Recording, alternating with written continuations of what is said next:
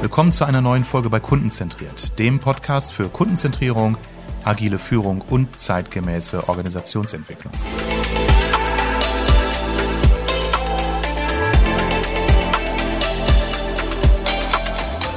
Hallo in die Runde. Heute geht es nochmal zumindest virtuell nach Hamburg. Ich äh, spreche heute mit Nina Michaelis von äh, Google. Erstmal, Nina, vielen Dank, dass du heute bei uns bist. Danke, dass ich hier sein darf, lieber Armin.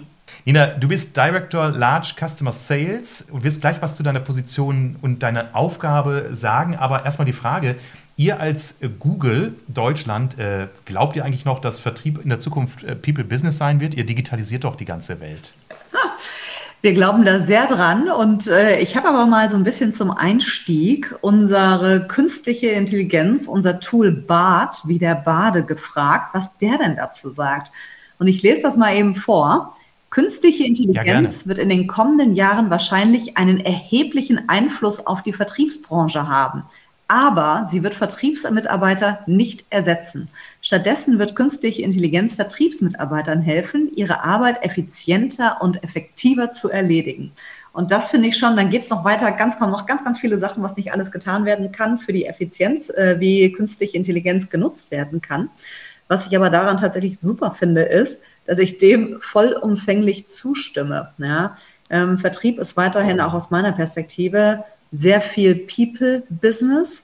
Natürlich muss man dann auch gegen den was vertrauen. Das muss man sich über die Zeit entsprechend erarbeiten. Aber es ist trotzdem wirklich super wichtig, da auch direkt eben an den Leuten zu sein. Und insofern ist es aus meiner Perspektive nicht absehbar, ähm, dass wir demnächst nur noch Computer haben, die Deals miteinander machen. Ich hoffe und glaube das in einem hohen Maße auch. Und äh, das aus deinem Munde klingt auch sehr authentisch, ähm, vielleicht zum Hintergrund für unsere Hörerinnen und Hörer. Ich habe dich kennengelernt auf dem Sales Summit äh, 2023 in Hamburg vor kurzem. Dort hast du an einer Podiumsdiskussion teilgenommen. Ich habe mir zwei Aussagen von dir mitgeschrieben, weil die auch ein Stück weit kontroverser diskutiert wurden. Du hast zum einen gesagt, für mich ist Vertrieb immer ein Teamsport. Also das allein zeigt ja, äh, dass also Menschen in Interaktion offensichtlich notwendig sind, die vielleicht auch gemeinsam Dinge bewerten oder Aufgaben verteilen. Die zweite Aussage, ähm, die du getroffen hast, wenn das Umsatzziel nicht erreicht wurde, ist das nicht Schuld eines einzelnen Vertrieblers, sondern immer auch äh, die Verantwortung des Teamleaders oder der gesamten Organisation. Also somit spielst du ja sehr stark auch auf diesen ganzen sozialen Aspekt an, des Miteinanders Verantwortung teilen. Magst du dazu noch mal was sagen, untermauernd? Ja, sehr gerne. Ähm, vielleicht betrachten wir da mal zwei Ebenen, auch so ein bisschen, was den Teamsport angeht. Ne? Das eine ist so ein bisschen das große Ganze, ähm, nämlich Teamsport im Sinne von, ich spiele auch nicht unbedingt gegen jemanden, sondern ich spiele idealerweise mit meinen Kunden. Ich sehe Kunden im Idealfall tatsächlich als erweiterten Teamkreis, weil idealerweise wollen wir dasselbe und wir geben unseren Kunden die Hilfestellung dazu, das eben zu erreichen. Das ist schon mal so ein bisschen der große Bogen auf, auf das erweiterte Team. Und wenn es dann auf das interne Team geht, in meiner Vergangenheit habe ich sehr oft das erlebt, was, glaube ich, sehr viele Vertriebler kennen, aber auch eben sehr viele Marketeers, dass es da wirklich dieses wunderschöne Blame Game gibt. Sobald der Umsatz verfehlt wird, äh, geht es sofort los, einander den schwarzen Peter in die Schuhe zu schieben und zu gucken, welches Team denn hier jetzt wirklich die Verantwortung für trägt, anstelle von äh, gemeinsam konstruktiv nach vorne zu gucken und das eben auch wirklich mit der Hypothese zu sehen, wir gewinnen zusammen und wir verlieren zusammen. Das war ein ganz wichtiges Learning über die Jahre. Ich bin ja mittlerweile seit fast 20 Jahren Marketing- und Vertriebsrollen tätig. Und das hat sich wirklich über die Zeit auch sehr entwickelt, dass ich dahin gekommen bin, festzustellen, meine Güte, es ist nicht die ein oder andere Abteilung und es ist nicht der einzelne Edeka Key Accounter oder ähm, Kundenbetreuer Y oder die Außendienstmannschaft, die jetzt irgendwie hier mhm. dafür äh, 50.000 Euro verpasst hat, sondern eben, dann waren schon irgendwelche Sachen vorher im Prozess. Ähm, Gibt es irgendeinen Kontext, der vielleicht nicht beeinflusst werden kann, so dass ja es wirklich äh, ja wieder auf dieses wir gewinnen zusammen, verlieren zusammen zurückläuft und dann bitte eine Person nicht dafür einzeln geteert und gefedert werden sollte, wenn es eben tatsächlich mal dazu kommt. Ja, ich meine, das, da werden uns alle Organisationsentwickler, von denen ich ja auch einer bin, recht geben. Alle Soziologen werden uns recht geben. Alle Pädagogen werden uns recht geben. Das ist eigentlich das ist aber der völlig falsche Ansatz einer Fehler- oder Feedback-Kultur oder Lernkultur ist. Ne? Ähm, Du hast ja, vielleicht magst du auch noch mal so zwei Sätze zu dir sagen. Du bist ja nicht mit Google groß geworden. Wenn man sich deine Vita anschaut, Colgate, L'Oreal, Henkel und andere Unternehmen stehen an deiner Vita. Das heißt, du bist ja schon in verschiedenen Branchen gewesen. Und wenn du sagst, äh, du hast das kennengelernt, dann hoffe ich und glaube ich, dass sich das auf die Vergangenheit bezieht, weil deine Zitate, die ich ja eben genannt habe, die beziehen sich aus deiner jetzigen Welt. Google, das glaubt ja auch die gesamte Welt, dass bei Google alles anders ist. Ne? Bunte Bälle und äh, ähm, tolle Arbeitsumgebung und vor allem auch moderne Prinzipien für Zusammenarbeit. Magst du noch mal so ein bisschen von dir erzählen? Wer bist du so? Was machst du so? Ja, gerne. Was hast du ähm, gemacht? Genau, also mein Hintergrund ist so ein bisschen klassisch FMCG. FMCG steht für Fast Moving Consumer Goods, sind quasi alle Güter des alltäglichen Bedarfs, die man so bei Edeka, Rossmann, DM und Co. eben kaufen kann.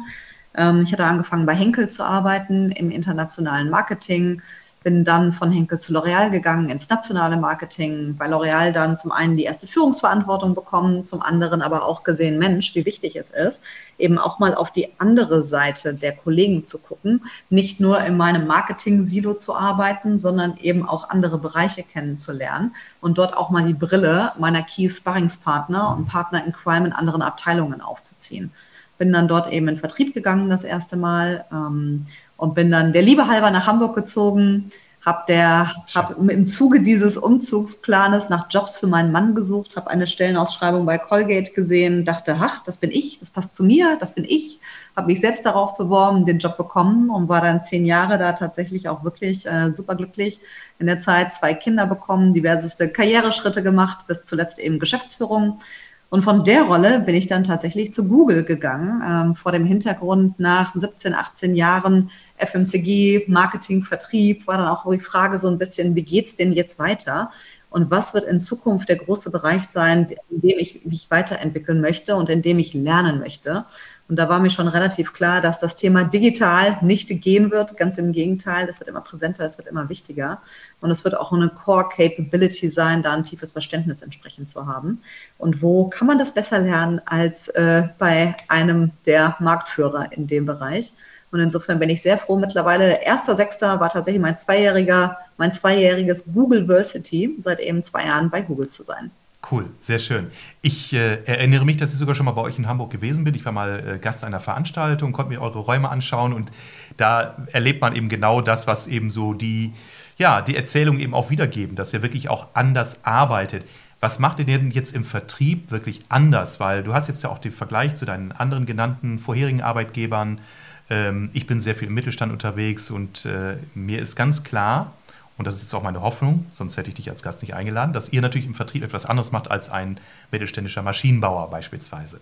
Mhm. Ähm, da würde ich wahrscheinlich in zwei, drei Aspekte erwähnen. Ähm, einer so ein bisschen kulturell und zwei tatsächlich auf, wie sorgen wir dafür, dass auch zieltechnisch im Team gearbeitet wird. Ne? Und vielleicht fange ich mal so ein bisschen mit den Hard Facts an.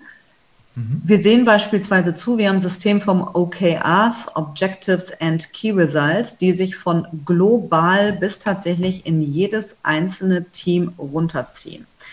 Wir arbeiten sehr stark in einer Matrix-Funktion, was das Ganze nicht unbedingt einfacher macht. Aber ich weiß genau, dass diverseste andere Abteilungen, mit denen ich arbeite, wenn ich bei mir äh, ein YouTube-Ziel drin habe, dann weiß ich, dass dieses YouTube-Ziel genauso im Marketing, im Spezialistenteam, in unserer globalen Kundenorganisation, dass dieses Ziel dort genauso verankert ist. Das heißt, wir arbeiten alle auf ein gemeinsames Ziel hin, egal welchen Beitrag wir aus unserer Matrix dazu leisten. Und das finde ich super spannend. Und das sind natürlich nicht zu 100 Prozent deckungsgleiche Ziele, die alle haben. Ganz im Gegenteil. Das wird dann wirklich auch nochmal angepasst, eben pro Abteilung. Bin ich Marketing, bin ich Sales, äh, bin ich Product etc. Ähm, aber diese, die, ja, das, das gemeinsame Sales-Ziel, da hat jeder auch ein Stück zu, zum Erreichen dieser Ziele eben beizutragen. Und das finde ich tatsächlich relativ smart, trotz dieser Matrix-Organisation gelöst, dass es wirklich immer übergreifende Gemeinschaftsziele gibt. Gibt auch andere Teamziele, aber es gibt ganz viele Ziele, die eben übergreifend mit anderen Teams geteilt werden. Das finde ich schon mal einen wichtigen Aspekt. Den kannte ich so in der Form vorher auch schon. Also das machen andere Unternehmen auch. Ähm, bei Google ist es stärker formalisiert, automatisiert und wird auch stärker gelebt, dadurch, dass wir auch Quartalsziele haben. Ja? Also das ist nicht nur eine jährliche Geschichte, auf die dann auch gemessen wird, sondern es ist tatsächlich jedes Quartal aufs Neue wird geguckt, okay, wo sind wir gut unterwegs, wo sind wir vielleicht weniger gut unterwegs, was sind die neuen Fokusthemen. Dementsprechend, wenn wir Fokusthemen nochmal setzen möchten, dann werden die natürlich in den Zielen, gewinnen die dann auch Bedeutung. Wir priorisieren Ziele auch entsprechend. Es gibt P0-Ziele, P1, P2, P3, P4. P0 ist das absolut Wichtigste. Das heißt, wenn ich meinen Tag organisiere, dann weiß ich auch, okay, P0 äh, sollte da bitte den höchsten Share meiner Zeit eben in Anspruch nehmen. Und das war so ein bisschen Hard-Fact-mäßig. Ähm, Soft-Fact-mäßig würde ich ganz gerne einen Aspekt aus unserer Kultur erwähnen. Und zwar ist das, was mich in den ersten Wochen wirklich total fasziniert hat von Google, einer unserer Werte. Häufig kennt man ja Werte als wunderschöne Gemälde und Sprüche, die irgendwo an der Wand hängen. Bei Google hängen ja. sie nicht an der Wand und werden aber gelebt. Ja? Und einer dieser Werte, der gelebt wird, der heißt Lift Yourself and Others. Es gibt noch ein paar andere, das ist Collaborate across Google ähm, etc. Aber Lift Yourself and Others macht für mich wirklich einen riesengroßen Unterschied und das habe ich schon beim Onboarding festgestellt, weil jeder wirklich extremst bemüht war, dass ich den bestmöglichen Start in diesem Unternehmen habe. Die Philosophie dahinter ist, der Erfolg jedes Einzelnen trägt zum Erfolg für alle bei. Alle profitieren vom Erfolg des Einzelnen, wenn der erfolgreich ist.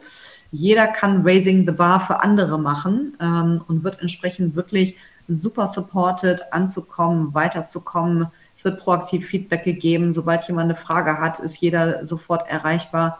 Und das ist wirklich ein ganz großer Mehrwert, wie miteinander tatsächlich gearbeitet werden kann. Also das Prinzip ist wirklich, ich muss nicht die Kerze eines anderen auspusten, um selbst heller zu leuchten, sondern wir alle nebeneinander sind eben dieses wunderbare Mehrlicht und mehr Licht ist besser. Ähm, bei diesen äh, Leitsätzen oder Prinzipien oder Werten ähm, erlebe ich häufig, äh, dass sie wenn sie gelebt werden, bis zu einer gewissen Hierarchieebene gelebt werden und je weiter man nach oben kommt, sie immer weiter sozusagen sich verflüchtigen. Ähm, du musst jetzt nicht antworten auf die Frage, die du jetzt schon befürchtest. Also ich möchte keine Auskunft haben jetzt über, über die Konsistenz äh, oder, oder die, die Konsequenz, wie das Ganze gelebt wird. Aber wie stellt ihr denn sicher, dass diese Führungsprinzipien, wenn sie irgendwo nirgendwo in den Fahrstühlen oder Besprechungsräumen hängen, dass sie trotzdem präsent sind? Also beim Onboarding wirst du sie gehört oder ähm, besprochen haben, aber sowas gerät ja auch schnell in Vergessenheit. Ähm, wird es nicht, weil es wirklich auch sehr stark in beispielsweise auch Performance Reviews eingebaut ist. Ne? Also ich sprach auch zum Beispiel von den mhm. OKRs. Die OKRs, die Zielerreichungen mhm. sind natürlich wichtig für dann eben auch das Performance Rating, das am Ende des Jahres dann dasteht. Aber es geht nicht nur um das What, was man erreicht, sondern auch wirklich immer das How, wie man es bereicht. In jedem Performance Review wird auch nochmal darauf geguckt, wie arbeitet die Person mit anderen, inwieweit Role Models, sie lift yourself and others, äh, darauf wird jede einzelne Person gemessen. Das ist schon mal wichtig für jeden Einzelnen und dann gerade auch für Führungskräfte gibt es regelmäßige Manager-Surveys, das sind dann wirklich 360 Grad Service beziehungsweise eher Mitarbeiter-Service, wenn man es so möchte, wo wirklich auch einzelne Personen auf verschiedenste Aspekte inklusive eben auch, inwieweit lebt mir diese Person äh, die entsprechenden Werte vor, äh, tatsächlich gemessen werden und wo dann eben eine entsprechende Zustimmung steht oder eben auch nicht. Und wer sorgt in einer Organisation wie eurer dafür, dass diese Dinge auch wirklich konsequent durchgeführt werden? Ne, du, du, erlebst es sicherlich oder hast es erlebt, dass gute Vorhaben manchmal daran scheitern, dass am Ende äh, die Luft ausgeht oder keiner mehr wirklich sich an die Meeting-Routinen hält. Ja, das Thema Accountability ist super wichtig. Ähm, das wird durch Talent-Reviews wahrscheinlich mit am meisten auch durchgesteuert, weil es eben auch regelmäßige, also es ist wirklich ein super gut aufgesetzter Prozess. Durch regelmäßige Talent-Reviews wissen wir auch ganz genau, okay, die sind quasi, man hat das Jahr-Endgespräch, dann gibt es Entwicklungsgespräche im Lauf. Dann gibt es jetzt so ungefähr zum Halbjahr gibt es dann eben sogenannte Talent Reviews, in denen geguckt wird, okay, wem müssen wir wie wo weiter fördern und entwickeln, bei wem müssen wir vielleicht ein bisschen mehr Hilfestellung geben, bei wem ein bisschen weniger, wer braucht wie vielleicht ein Stretch Assignment. Und das geht auch nicht nur in die Richtung von tatsächlich ähm, ja, diversen Leadership-Erfahrungen, die wir den Personen ermöglichen möchten, sondern eben auch wirklich äh, Themen wie ähm, geht, äh, kann, kann, auch, kann auch schwierige Situationen meistern. Ne? Also wenn wir jetzt eben sehen, eine Person ist jetzt vielleicht im Change-Prozess zum Beispiel, wir alle gehen ständig durch Veränderungen. Wenn wir sehen, wir haben auch äh, Führungskräfte bei uns, die sich nicht so leicht damit tun, durch Veränderungen zu gehen, dann gucken wir auch wirklich speziell darauf, okay, was können wir ermöglichen, um diese Personen dazu zu helfen, dass sie sich wohler mit Veränderungen fühlen und da einfach mehr mit einem stärkeren Selbstbewusstsein vielleicht auch eben reingehen ähm, und damit entsprechend auch so ein bisschen der Fels in der Brandung für ihr Team sind. Und das sind dann konkrete Maßnahmen mit zum Beispiel externen Coaches, mit Trainings, mit regelmäßigen Feedback-Sessions. Also da gibt es dann sehr konkrete Nach Maßnahmen, die im Idealfall dann auch wieder in einem komplett eigenen Dokument, was wirklich für den jeden einzelnen Mitarbeitenden zur Verfügung gestellt wird, ein sogenannter Personal Development Plan. Da sind dann idealerweise auch alle Initiativen verankert. Du hast schon zwei Punkte. Ich glaube, den einen hast du sogar genauso benannt, aber einen hast du so indirekt auch angesprochen, nämlich äh, angesprochen, die auch durchaus, äh, ich sag mal, den Kritiker in, in einigen hervorrufen können. Zum einen, natürlich sind dadurch viele Prozesse sicherlich auch sehr stark formalisiert. Ne? Also äh, mit, mit entsprechenden Checklisten, Surveys und so weiter. Und das andere Thema, was du so indirekt hast durchklingen lassen, ist das Thema Zeitintensität. Ähm, sind das auch so Flanken, die da manchmal auch angegriffen werden von vielleicht auch Menschen, die nicht zu 100% hinter der Philosophie äh, stehen? Kommen die erst gar nicht zu euch sozusagen ins Onboarding? Also filtert ihr sozusagen die Skeptiker vorher aus? Also wird das diskutiert? Das heißt, Mensch, müssen wir jetzt noch das fünfte Review machen? Das können wir uns doch eigentlich sparen. Es ist super zeitintensiv, also überhaupt keine Frage. Ähm, aber im Punkto, ich hatte vorhin gesagt, ich gucke auch durchaus darauf, wie ich meine Zeit entsprechend der Prioritäten verteile eine meiner ganz großen Prioritäten als Führungskraft ist es, jedem Einzelnen zu helfen, sein Potenzial zu entfalten und einfach einen großartigen Job im Unternehmen machen zu können. Dazu gehört viel Coaching, viel Feedback, viel Reflektieren gemeinsam mit der Person und eben auch viel Hilfestellung bieten. Ähm, und ich finde es großartig, dass Google das tatsächlich auch priorisiert. Das kann hinten runterfallen. Ähm, das ist viel Eigen Eigeninitiative, sowohl von Mitarbeitenden, da wirklich am Ball zu bleiben. Es ist aber auch mit an der Führungskraft dafür zu sorgen, dass eben wirklich regelmäßig diese Termine, diese Check-ins, dieses regelmäßige Feedback etc. stattfindet und jemanden sich eben wirklich weiterentwickeln kann. Und es ist zeitintensiv, aber es macht ja auch Spaß, gerade wenn man dann eben sieht, Mensch, wenn jemand wirklich äh, sensationell irgendwo auf der Bühne steht und irgendeine super coole Case Study präsentiert, die sie äh, mit Blut, Schweiß und Tränen und, und etwas Coaching irgendwie auf die Bühne bekommen hat, dann ist das wirklich, also sitze ich da drin und äh, strahle übers ganze Gesicht und applaudiere sicherlich am lautesten. Ähm, ja, ich meine, jeder Prozess, der, der erstmal sehr zeitaufwendig ist, äh, ruft nicht nur Freude auf, aber wenn am, am Ende, ich sag mal, das, der, der Output oder das Teamgefühl, stimmen, dann, dann glaube ich, gerade bei jüngeren Menschen ist meine Erfahrung, hast du die Überzeugung sehr schnell da. Ähm, ihr habt, ich vermute mal, aufgrund so eurer Unternehmenskultur auch ohnehin einen sehr niedrigen Altersdurchschnitt in eurer Mitarbeiterschaft, oder? Kommt total drauf an. Das kommt total mhm. drauf an, in welchem Bereich du guckst. Ähm, wir haben natürlich auch verschiedenste Rollen bei uns. Also mhm. Spread in meinem Team geht von Ende 20 bis über 50. Also ist wirklich ah, okay. alles komplett vertreten und ich kann jetzt gar nicht sagen, welche Altersgruppe da im Zehner-Schritten am meisten vertreten ist tatsächlich. Ja, erstmal reingucken. Ja. Nee, ich will auch gar keine Statistik, sondern so, so eine Einschätzung, weil äh, ich glaube, die meisten Menschen denken bei Google und äh, äh, anderen, ich sag mal, sehr jungen äh, Unternehmen arbeiten nur, ich sag mal, 25-Jährige, die mit dem Longboard äh, zum Büro kommen und eine Basecap tragen. Ähm, aber ein professionelles Unternehmen braucht Longboard. Bitte? Die 50-Jährigen kommen auch noch mit dem Longboard. ja, und da muss man gucken, bis zu welchem Alter das doch okay ist und wann die Kinder dann sagen, Papa, das geht nicht mehr. Okay, ähm, aber das war jetzt gar nicht meine Frage, nämlich ähm, ich habe die Erfahrung eben in meinen eher äh, klassischen Organisationen, in denen ich unterwegs bin, dass es eben schon, was so die Akzeptanz moderner Formen von Arbeit, Zusammenarbeit äh, äh, und äh, Selbstorganisation eben auch zu Kontroversen kommt. Und die, die sind eher schon auch stark zugeordnet. Die Jüngeren eher offen für modernere Formen wie OKRs und so weiter. Und die Älteren nicht generell dagegen, aber wenn es Kritiker gibt, dann doch eher aus dieser etwas älteren Generation. Äh, würdest du das ähnlich sagen oder habt ihr da ein anderes, anderes Mindset oder eben, wieso meine, mein, meine Vorname ist, dass ihr allein schon durch, durchs Onboarding oder durchs Recruitment schon ganz anders eben natürlich auch auswählt? Ich glaube ja. Also ich glaube, da wird bereits relativ viel im ganzen Recruitment-Prozess gefiltert und ein paar Beispiele dafür. Mhm. Wir gucken im Recruitment-Prozess, gibt es ähm, gibt vier Bereiche, durch die man durchlaufen muss. Ähm, eins davon ist äh, das Bereich, der Bereich Googliness. Und unter Googliness wird verstanden unter anderem Team Work, also wie gerne und wie gut arbeitet man tatsächlich in Teams und ist wirklich ein echter Teamplayer. Und auf der anderen Seite genauso Growth Mindset. Das heißt, wie flexibel, wie agil ist die Person, wie neugierig ist die Person, was tut die dafür, dass die immer am Ball der Zeit bleibt und wirklich stets sich selbst eben auch weiterentwickeln. Was ist dieser Drive, sich selbst weiterzuentwickeln? Und durch diese Kombination, dieses nie, wir gucken bewusst nach Leuten, die nicht unbedingt auf der Stelle treten, sondern eben agil, flexibel sind, sich weiterentwickeln möchten. Und zwar im Punkto Lernen. Das kann man auch auf bestehenden Rollen. Jetzt geht es hier gar nicht um äh, schnell den nächsten Karriereschritt. Äh, darum geht es überhaupt nicht, sondern einfach sich wirklich kopfmäßig weiter inspirieren lassen wollen und weiterbilden lassen wollen.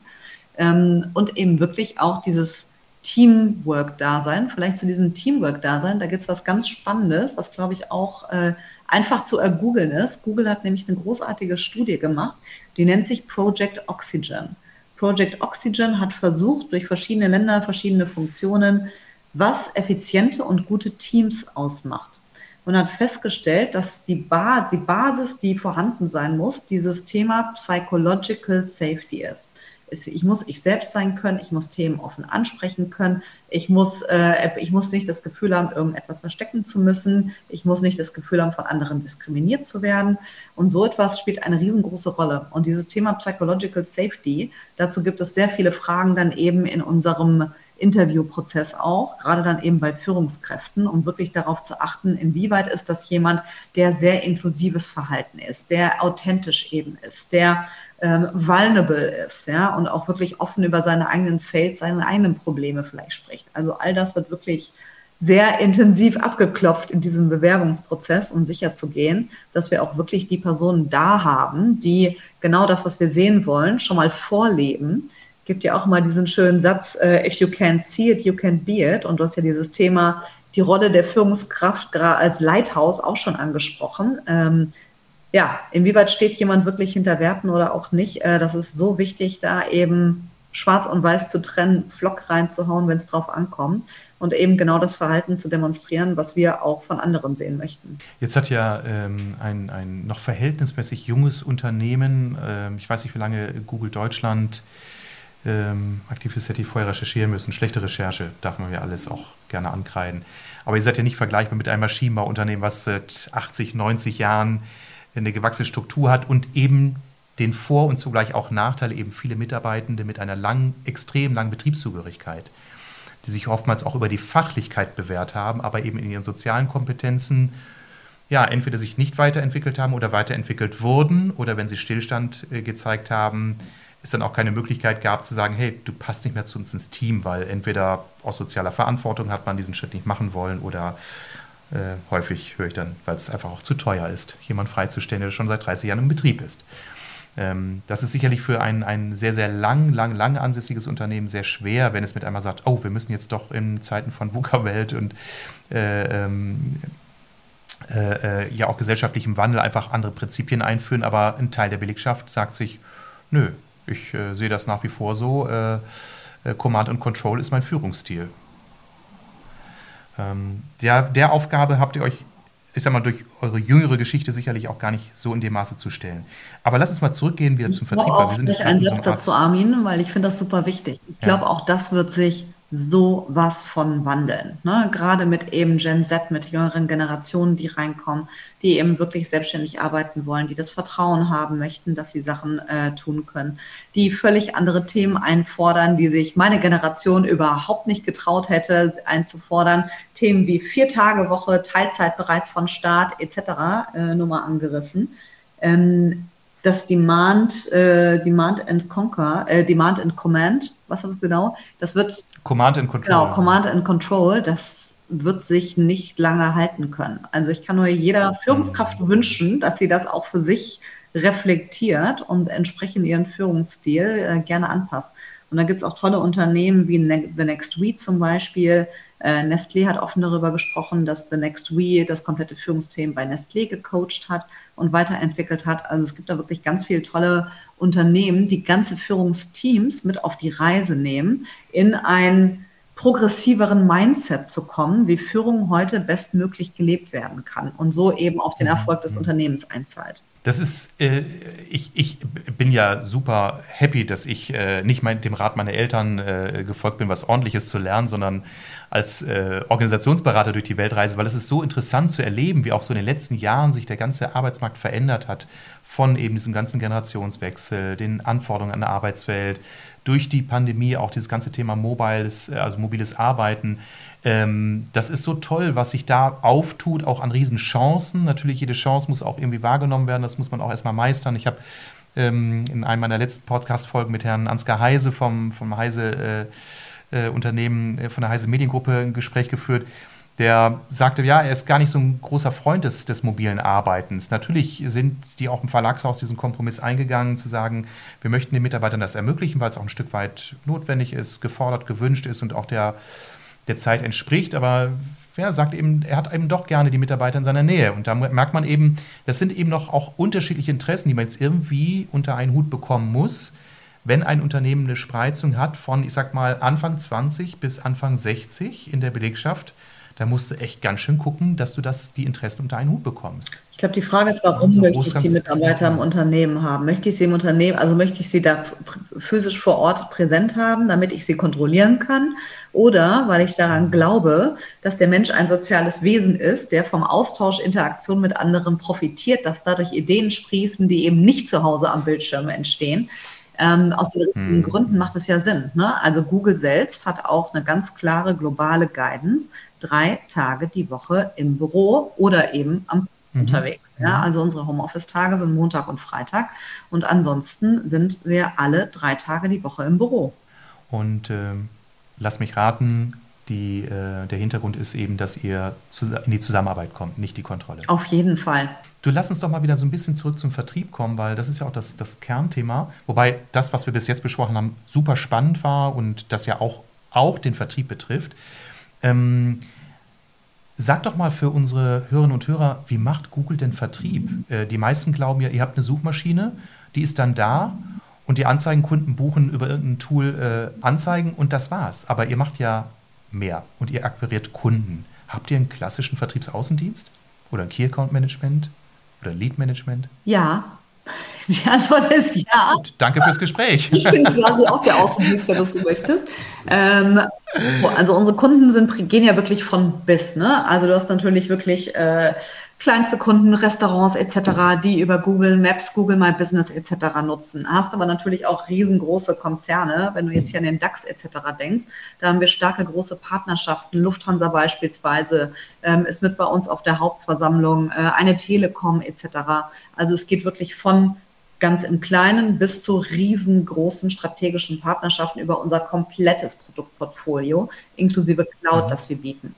Und je nachdem, wie komplex diese Kundenbeziehung ist und was die eben an Berat, wie beratungsintensiv sie dadurch auch ist, gibt es quasi verschiedenste Teams bei uns, die eben mit diesen Kunden arbeiten und entsprechend mit auch der, der Abteilung dieser Kunden, für die wir am relevantesten sind.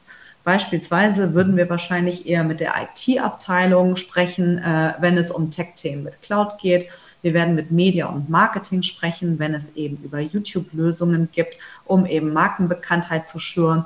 Wir werden sehr viel mit äh, dem Performance-Marketing sprechen, wenn es darum geht, über Search die Produkte zu boosten. Also das ist äh, von bis. Und du glaubst eben nicht, dass in fünf Jahren eure KI BART mit dem Kunden kommuniziert und ihr damit quasi in, die, in den vorzeitigen Ruhestand versetzt werdet? Nein, das sehe ich nicht kommen. Also es ist wirklich sehr viel persönliche Interaktion, sehr viel Austausch. Ähm, der Satz, den ich vorhin vorgelesen habe, dass künstliche Intelligenz bei der Effizienz und Effektivität wahrscheinlich helfen wird, liegt, glaube ich, daran, dass ich meine, künstliche Intelligenz braucht ja erstmal sehr viel Daten, aufgrund von denen sie eben Empfehlungen ausspucken kann. Ne? Das ist dann natürlich mhm. etwas wie, wenn wir gemeinsam mit Kunden Customer Data Plattforms bauen. Ja, werden darüber dann eben idealerweise Daten nicht nur über verschiedenste Punkte. Ja, wir haben beispielsweise mit der Rewe gerade einen Use Case draußen. Die Rewe hat über ich meine, es waren acht, acht bis neun unterschiedlichste Informa äh, Datenquellen über diese Customer Data Plattform jetzt endlich zusammengezogen lässt dort diese Daten miteinander kommunizieren und entwickelt daraus dann eben verschiedenste Ableitungen, wie sie eben das Geschäft weiter optimieren können. Ja, und diese Empfehlungen, die werden auch mehr und mehr dann eben von der künstlichen Intelligenz kommen. Aber zu beurteilen, was jetzt wirklich die Business Opportunity da ist, auch im globalen Kontext, den wir vielleicht sehen, ähm, wie zukunftsträchtig das Ganze ist, wie nachhaltig das Ganze auch ist, dazu das wird eine Weile dauern, bis äh, die künstliche Intelligenz das vielleicht so gut einordnen kann wie auch Menschen. Das heißt, ihr habt nach wie vor ein, ein großes Vertriebsteam oder verschiedene Teams, die eben Kunden individuell beraten. Ich glaube, das ist für die meisten Menschen überhaupt nicht greifbar oder vorstellbar. Da gibt es irgendwo den, den Google, den wir jeden Tag äh, auf unserem äh, Bildschirm haben. Aber natürlich wissen wir auch, dass hinter Menschen stecken, aber dass Menschen dann auch mit Menschen kommunizieren und dass nicht alles voll digitalisiert ist. Ich glaube, das, das übersteigt so ein bisschen das Vorstellungsvermögen vieler Menschen. Ähm, weil wir einfach gar nicht so den Bezug dazu haben. Ich fand das super spannend, Nina, mit dir darüber zu sprechen, auch wenn wir jetzt eigentlich mehr so im HR-Bereich gelandet waren, aber ähm, für mich war das toll zu hören, dass du die Dinge, die du ja auf dem Sales Summit, äh, auf dem Podium geäußert hast, äh, auch wirklich mit guten Beispielen nochmal so ausschmücken konntest. Und das klingt eben auch sehr, sehr ehrlich, sehr, sehr respektvoll und wertschätzend den Menschen gegenüber. Dahinter steckt natürlich auch ein Leistungsprinzip. Wie wichtig sind Leistungen bei euch und wie hoch sind manchmal die Messlatten, die euch gelegt werden und die euch liegt? Weil man hört über den Flurfunk, dass bei Google auch ganz schöne Erwartungen herrschen. Ganz ehrlich, die Erwartungen haben sich seit Beginn meines Berufslebens nicht verändert. Ja, als ich bei Henkel angefangen habe, gab es höchste Erwartungen. Das war bei L'Oreal nicht anders. Ich musste sehr lachen. Ich habe gestern mit einem alten, äh, alten Kollegen von mir, der mittlerweile ein Kunde von mir ist, ähm, geschrieben, der auch meinte, naja, du weißt ja, wir haben äh, wir haben, wir haben, äh, er hat auf Englisch gesagt, low patience, äh, low patience und high expectations. Und ich musste sagen, okay, es hat sich also nichts geändert. Ja, wir haben vor 15 Jahren zusammengearbeitet und auch damals war schon low patience, high expectations.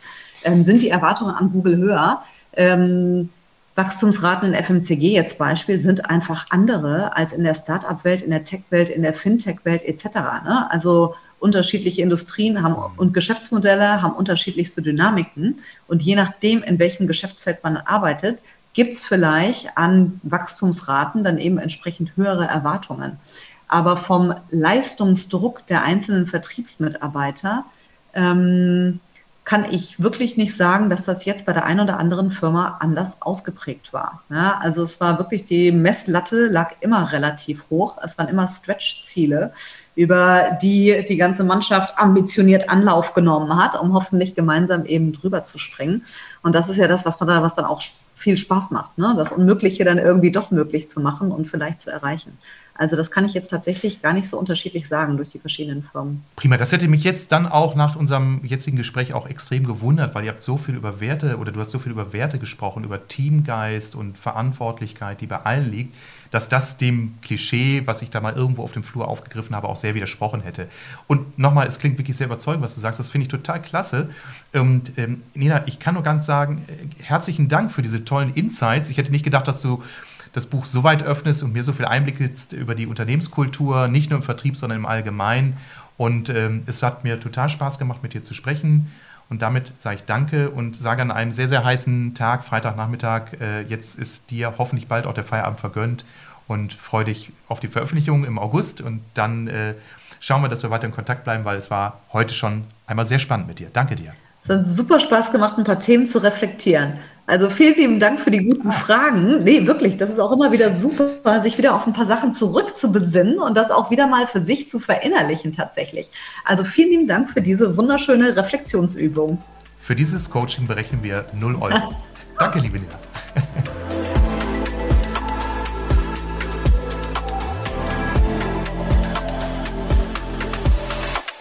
Danke fürs Zuhören. Empfehle meinen Podcast gern weiter und schreib mir, wenn du Fragen zu meinen Themen hast.